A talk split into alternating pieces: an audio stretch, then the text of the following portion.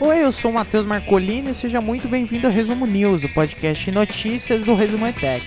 Nesse podcast eu comento as notícias mais interessantes de passar para vocês durante a última semana.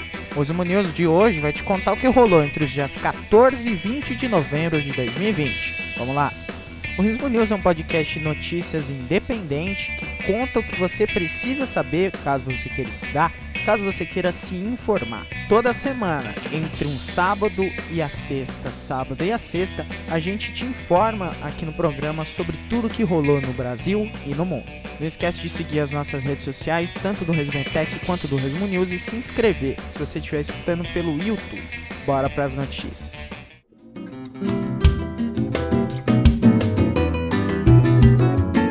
Brasil.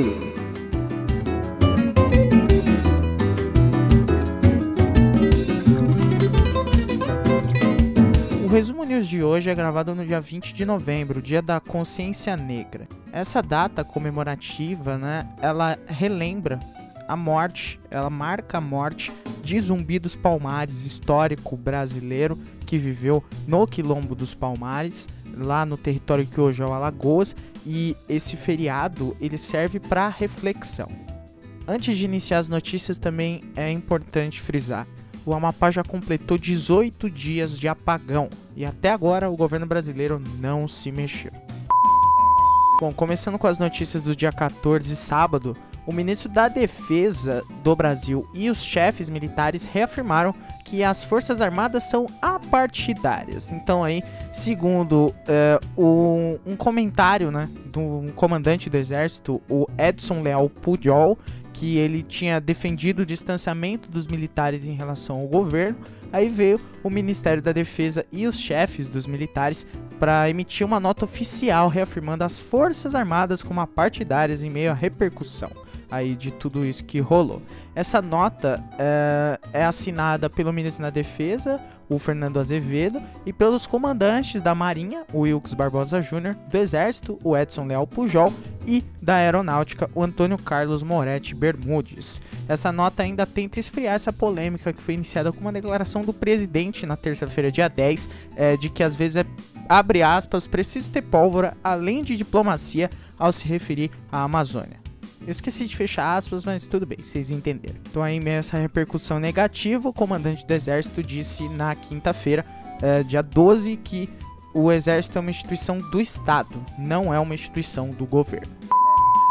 O domingo, dia 15, foi marcado pelas eleições municipais no, no, no, em todos os estados, em todas as cidades do Brasil. Sete capitais elegeram prefeitos e outras 18 vão ter segundo turno. Lembrando que as eleições foram suspensas em Macapá por causa do apagão, que ainda não e ainda não tem data definida para ocorrer as eleições e ainda não tem data definida para re, a restabelecimento da energia no estado do Amapá.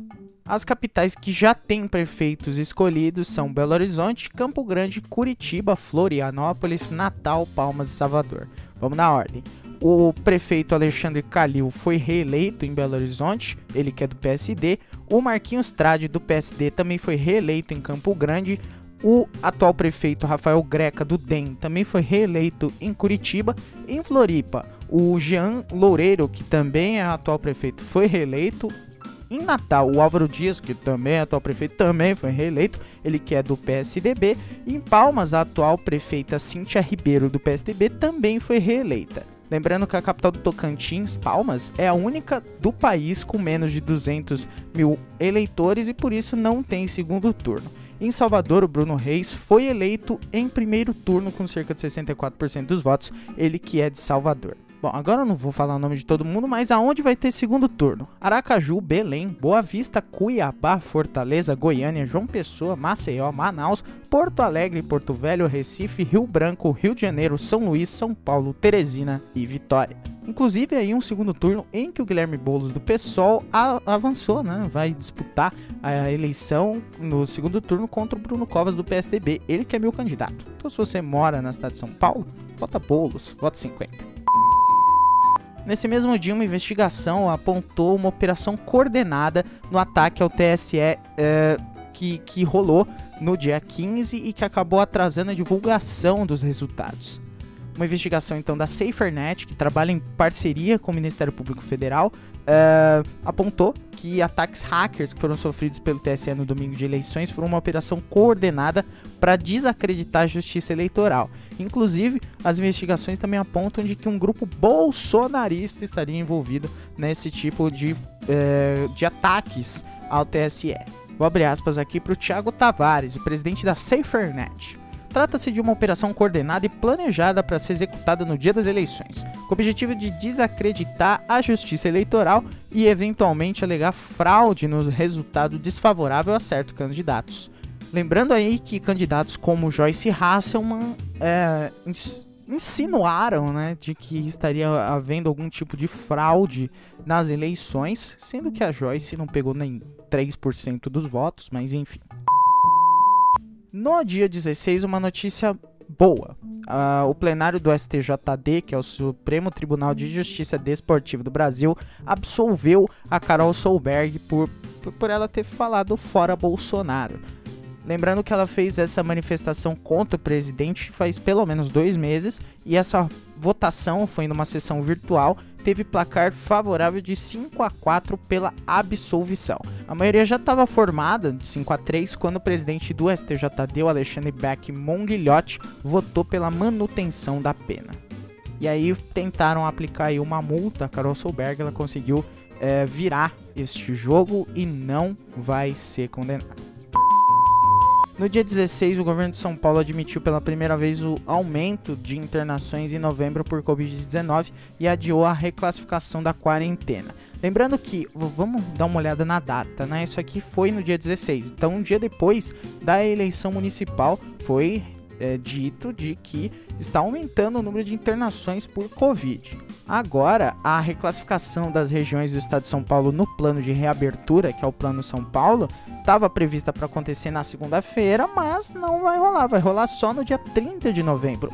De novo, um dia depois da eleição municipal. Lembrando aqui, eu não estou querendo insinuar nada, mas o atual prefeito de São Paulo é o Bruno Covas, do PSDB. E o governador do estado é o João Dória, do PSDB. Então João Dória que é, disse muito, ah não, não iremos politizar a pandemia, não iremos politizar essa situação, está politizando a situação. Pra você ver aí que o João Dória também não é uma flor que se cheire muito. Na verdade, ele não é uma flor que se cheire. Na última semana epidemiológica, que foi do dia 8 ao dia 14 de novembro, as internações de casos suspeitos e confirmados de Covid cresceram 18% em relação à semana anterior, e a média diária das novas internações subiu de 859 para 1009. Outra notícia legal, agora do dia 17, que diz que o Oswaldo Eustáquio, que é um bloqueiro bolsonarista, foi alvo de um mandado de prisão domiciliar e vai começar a usar tornozeleira eletrônica. Ele que uh, é um grande divulgador de fake news, né? Ele, inclusive, que criou aquela fake news que o Russomano repetiu muitas vezes uh, durante as eleições municipais, de que o Guilherme Boulos teria uh, envolvimento com empresas laranjas, blá blá blá blá blá blá. Enfim, uh, algumas notícias que já foram desmentidas, ele que já tinha sido denunciado em outros momentos, agora ele foi preso temporariamente por 10, quer dizer, ele foi preso temporariamente por 10 dias em junho e agora ele foi preso em questão domiciliar, né? Então ele não vai ficar na prisão, mas ele vai ter que usar tornozeleira eletrônica. E aí o governo de São Paulo também no dia 17 publicou um decreto que prorroga a quarentena no estado até dia 16 de dezembro. Eu não vou ler essa notícia por inteiro, porque são os mesmos dados em relação às internações, mas a questão é que quarentena. São Paulo não tem quarentena. Como assim está prorrogada a quarentena se a gente não está em quarentena? Lembrando que o governo eh, Dória barra Covas, né, o governo PSDB aqui no estado e na cidade de São Paulo, já eh, eliminou a possibilidade de um novo lockdown. Né, de um novo fechamento aí só para as atividades essenciais. Então, na verdade, eles não estão nem aí para as nossas vidas, né? Inclusive, eh, se você mora em um lugar afastado, se você mora numa periferia, aí realmente que não tá nem aí. É, é muito triste. No dia 19, uma das notícias mais felizes do mundo, um lote com as primeiras 120 mil doses da vacina Coronavac, a vacina chinesa, chegou a São Paulo, trazido da China. É, então aí o governo do estado de São Paulo recebeu isso, foi material importado e que agora vai ser desenvolvido no Instituto Butantan.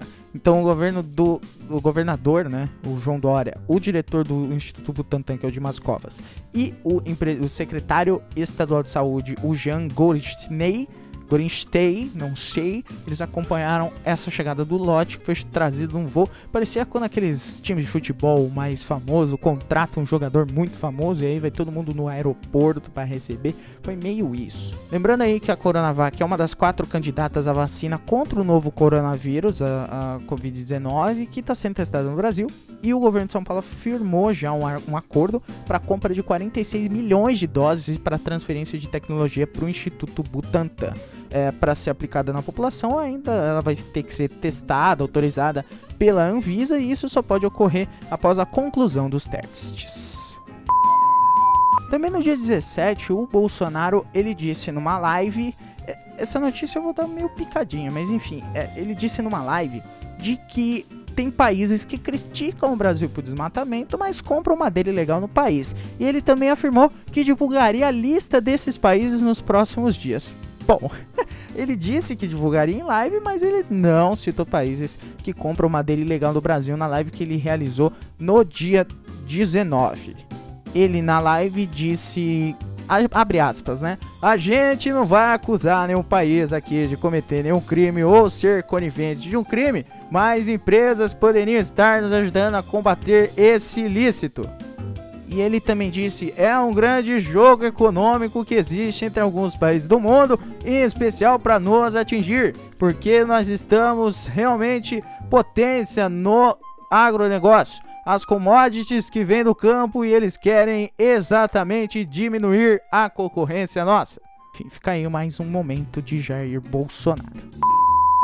No dia 19, a justiça determinou o afastamento da diretoria da ANL e da ONS, do ONS, por um, pelo apagão no Amapá. Então, só para dar uma situada, né? A ANEEL é a Agência Nacional de Energia Elétrica e o ONS é o operador nacional do sistema por causa aí do apagão que está atingindo o Amapá mais de umas, mais de duas semanas, né? Estamos indo para três semanas de apagão no Amapá, é uma coisa absolutamente absurda. E essa decisão é assinada pelo juiz João Bosco da Costa, da segunda vara de Justiça Federal do Amapá. No dia dessa gravação, dia 20, a Pfizer é, noticiou, né, ela informou de que ela vai pedir a autorização para uso emergencial da vacina contra a Covid-19 produzida por ela nos Estados Unidos na sexta-feira. Então, essa solicitação ao órgão regulador norte-americano Food and Drug Administration vai vir poucos dias depois da Pfizer e da sua é, parceira alemã, a BioNTech, anunciar os resultados de testes finais da chamada fase 3, que mostram aí que a vacina é 95% eficiente na prevenção da Covid-19. Então a gente está tendo um avanço bastante grande das vacinas que estão em fase final, o que é muito bom, porque isso quer dizer que a gente vai ter opções de vacina caso alguma coisa dê errado em uma ou uma se mostre melhor do que a outra. Claro que a gente, eu estou dizendo o mundo, né? Porque a gente sabe que quem vai receber a vacina primeiro são os profissionais de saúde, são os grupos de risco e quem tem dinheiro, obviamente. Uma notícia também importante, ainda nessa mesma, nesse mesmo tema, é de que as ações da Pfizer subiram 2% e da BioNTech 5% após a notícia de que a vacina pode estar disponível em breve, o que criou aí uma esperança de um fim da pandemia que já matou 250 mil vidas só nos Estados Unidos e mais de 1,3 milhões de em todo o mundo. Agora uma última notícia alegre antes de ir para a notícia que provavelmente vai ser a notícia que vai é, ditar os rumos da próxima semana. Mas antes de falar disso, vamos falar de uma notícia legal. A Globo já definiu algumas datas de estreia das próximas três novelas das nove em 2021. A primeira de que a segunda fase de Amor de Mãe, que era a novela antes de ser interrompida tudo por causa da Covid, é, vai estrear no dia 8 de março, Dia Internacional da Mulher. Uma semana antes vai ter um compacto com essas tramas e depois vão ter 23 capítulos até chegar o fim da novela. Depois, é, a partir de dia 5 de abril, vai estrear Um Lugar ao Sol, de Lícia Manso, que vai, vai ser uma história que vai girar em torno de alguns irmãos gêmeos, dois, né? Separados quando crianças, os dois vividos pelo Cauã Raymond. E depois do fim dessa produção, Pantanal, que vai ter estreia prevista para o dia 4 de outubro. Essa que é uma novela, uma nova versão da novela de Benedito Rui Barbosa. É, já em maio vai começar a produção e vão ter nomes nesse, nessa produção como Antônio Fagundes, Girapaz e o Marcos Palmeira. Bom, agora para a notícia mais triste da semana, né?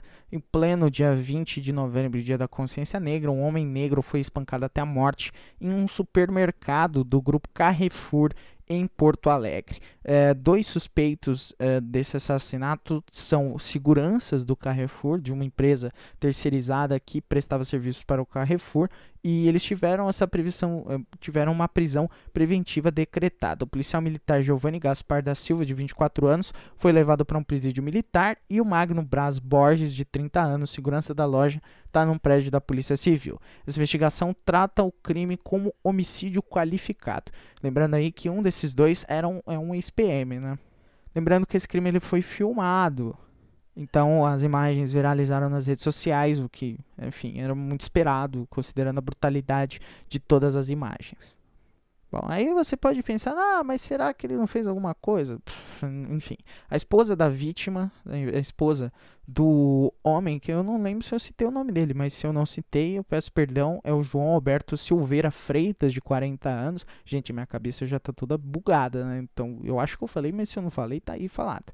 É, a esposa do, do João Alberto, ela referiu que eles estavam no mercado fazendo compras. O marido fez um gesto que ela não soube especificar para fiscal, e aí ele teria sido conduzido para fora do mercado. E aí, essa funcionária que primeiro teria se desentendido com o João Alberto, é, prestou depoimento e contou o que o, o cara disse para ela, mas a delegada do caso não revelou, né, porque ela está sendo investigada.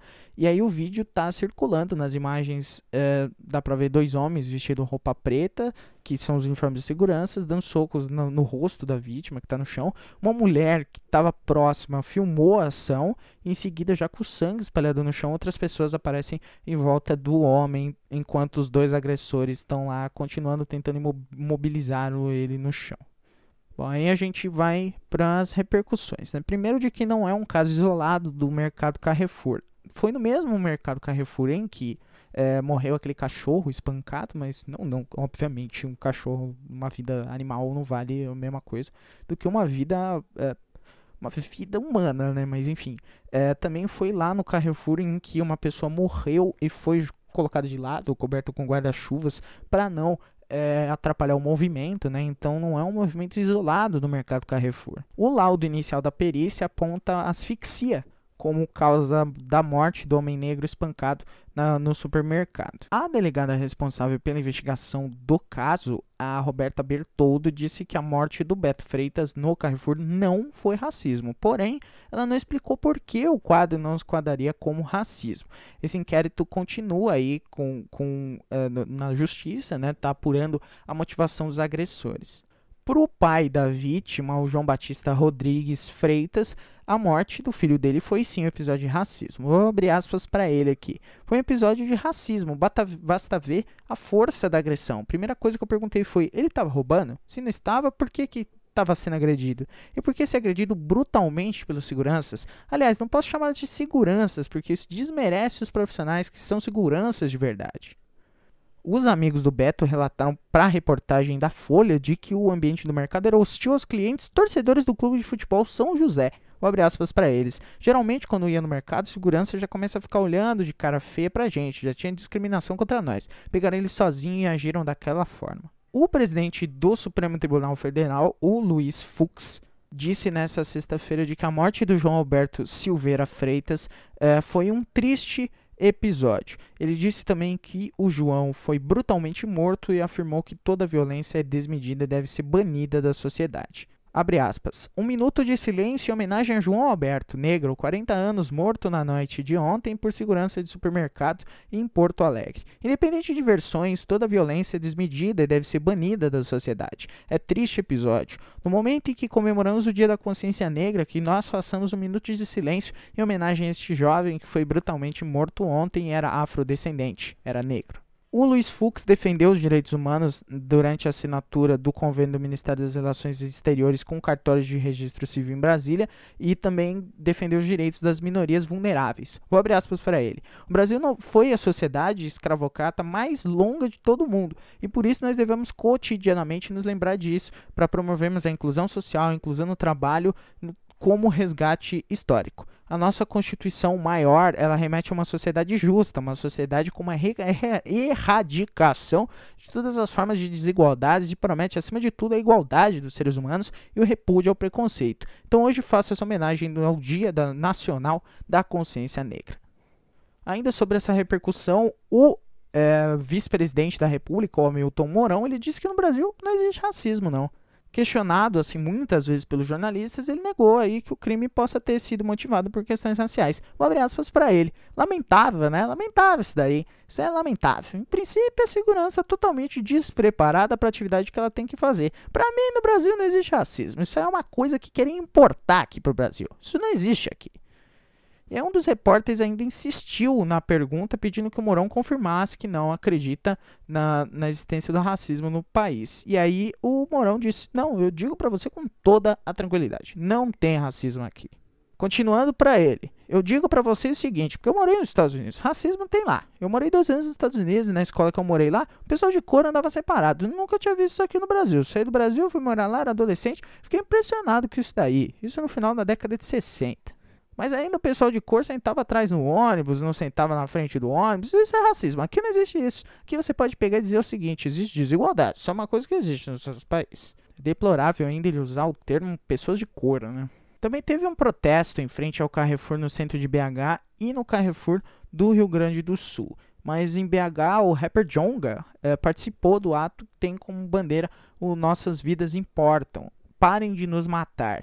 É, lembrando aí que tudo isso foi em decorrência do assassinato do Beto, Beto Freitas, o João Beto, em Porto Alegre.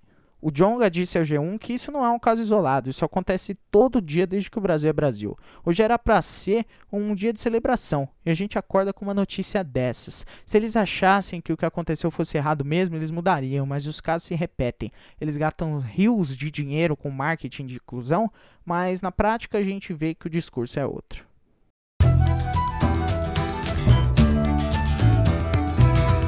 Ao redor do mundo.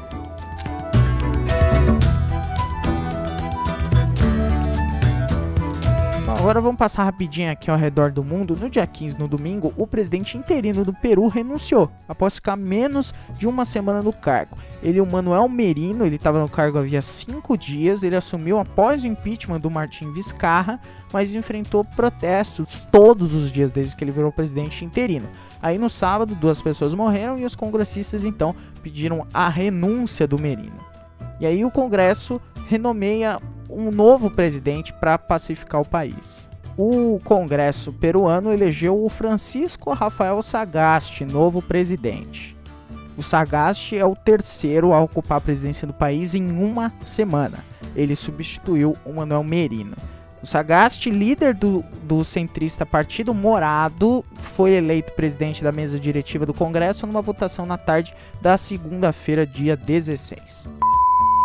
No dia 17, uma revista científica é, publicou resultados positivos dos primeiros testes da Coronavac. A revista é conhecida, é a Lancet, e aí nessa corrida das vacinas é, tem mais uma no pelotão de frente que é a Coronavac, que já está avançada. Os pesquisadores chineses isolaram e enfraqueceram o novo coronavírus para criar a vacina deles. E aí, quando a dose é injetada no corpo, o sistema de defesa aprende a lidar com o inimigo que não ataca. E aí a Coronavac já fez testes dessa fase final na Indonésia, na Turquia e no Brasil. É a vacina Butantan e o estudo divulgado na terça confirma que a Coronavac é segura. No dia 17, o presidente da Argentina, o Alberto Fernandes, enviou uma proposta de legalização do aborto ao Congresso. Ele disse também num vídeo publicado nas redes sociais que a proposta inclui a obrigatoriedade de que a interrupção voluntária de gravidez ocorra dentro do sistema de saúde. Abre aspas aqui para ele. A legalização do aborto salva a vida de mulheres e preserva suas capacidades reprodutivas, muitas vezes afetadas por esses abortos inseguros. E durante um anúncio, o presidente Alberto Fernandes usava uma gravata verde, que é a cor usada pelos manifestantes que tomaram as ruas de Buenos Aires em 2018 nos protestos favoráveis à legalização do aborto na Argentina. Vou abrir aspas de novo aqui para o Alberto Fernandes. Minha convicção é de que o Estado acompanhe todas as pessoas gestantes em seu projeto de maternidade, mas também é responsabilidade do Estado cuidar da vida e da saúde daquelas que decidem interromper a gravidez. E outro projeto enviado pelo Alberto Fernandes aos congressistas estabelece aí que uma campanha de mil dias para eh, uma campanha de mil dias para garantir o cuidado integral da saúde das mulheres grávidas e dos seus filhos. Então é muito legal de que pelo menos um país da América do Sul esteja avançando é, em relação ao período medieval, né? E aí uma notícia interessante aí é de que Cuba tá aparecendo como uma exceção aos surtos de Covid-19. Boa parte do mundo está registrando números cada vez maiores, né, um novo lockdown. Cuba está num outro nível. O país está sendo elogiado pela boa gestão da pandemia e está reabrindo aos poucos as portas para o turismo. Entre os 12 países do mundo mais atingidos pela pandemia, seis estão no continente americano, e segundo os balanços oficiais, a América Latina já reúne 31% dos mortos. Mas nesse panorama aí, a Cuba, Cuba aparece como uma exceção, 11 milhões de habitantes e a ilha comunista teve 7.639 casos de coronavírus e 131 mortos, que é um número bem menor do que os registrados em países vizinhos. E muitas mídias e governos europeus consideram que os dados cubanos são tão bons que eles só poderiam ser falsos. Quem disse isso foi o Franco Cavalli, presidente da ONG Medicuba Europa, fazendo aí alusão aos rumores de, sobre a veracidade das estatísticas divulgadas por Havana, capital de Cuba. Mas aí o representante da organização suíça, a ONG Medicuba, visitou a ilha e confirmou os números. Ele disse: Eu estou muito impressionado, pois pude ver como Cuba alcançou esses resultados. No dia 19, o Senado mexicano aprovou a legalização da maconha. Então o país agora pode se tornar o terceiro no mundo a liberar substância tanto para usos medicinais quanto para recreativos. Os outros dois países são o Uruguai e o Canadá. Então quem aprovou isso foi o Senado, é, 82 votos a favor, 18 contra e 7 abstenções. A lei ainda vai ter que ser submetida à Câmara e depois vai precisar ser sancionada pelo presidente Andrés Manuel Lopes Obrador, que defende a descriminalização como parte da estratégia dele para combater o crime organizado. Se isso acontecer, igual eu falei para vocês, vai ser o terceiro país a legalizar a maconha completamente. E aí, só para não perder a piada, né? Hoje é dia 20, o Brasil já tá caminhando pro segundo turno das eleições municipais e os americanos ainda estão contando papelzinho. Hoje foi divulgado aí numa recontagem de que a Georgia certificou aí sim a vitória do Joe Biden no estado. Os resultados da recontagem Uh, são muito parecidos com o da primeira contagem, e aí o presidente eleito garantiu os 16 votos do estado da Georgia e chegou a 306 delegados no colégio eleitoral.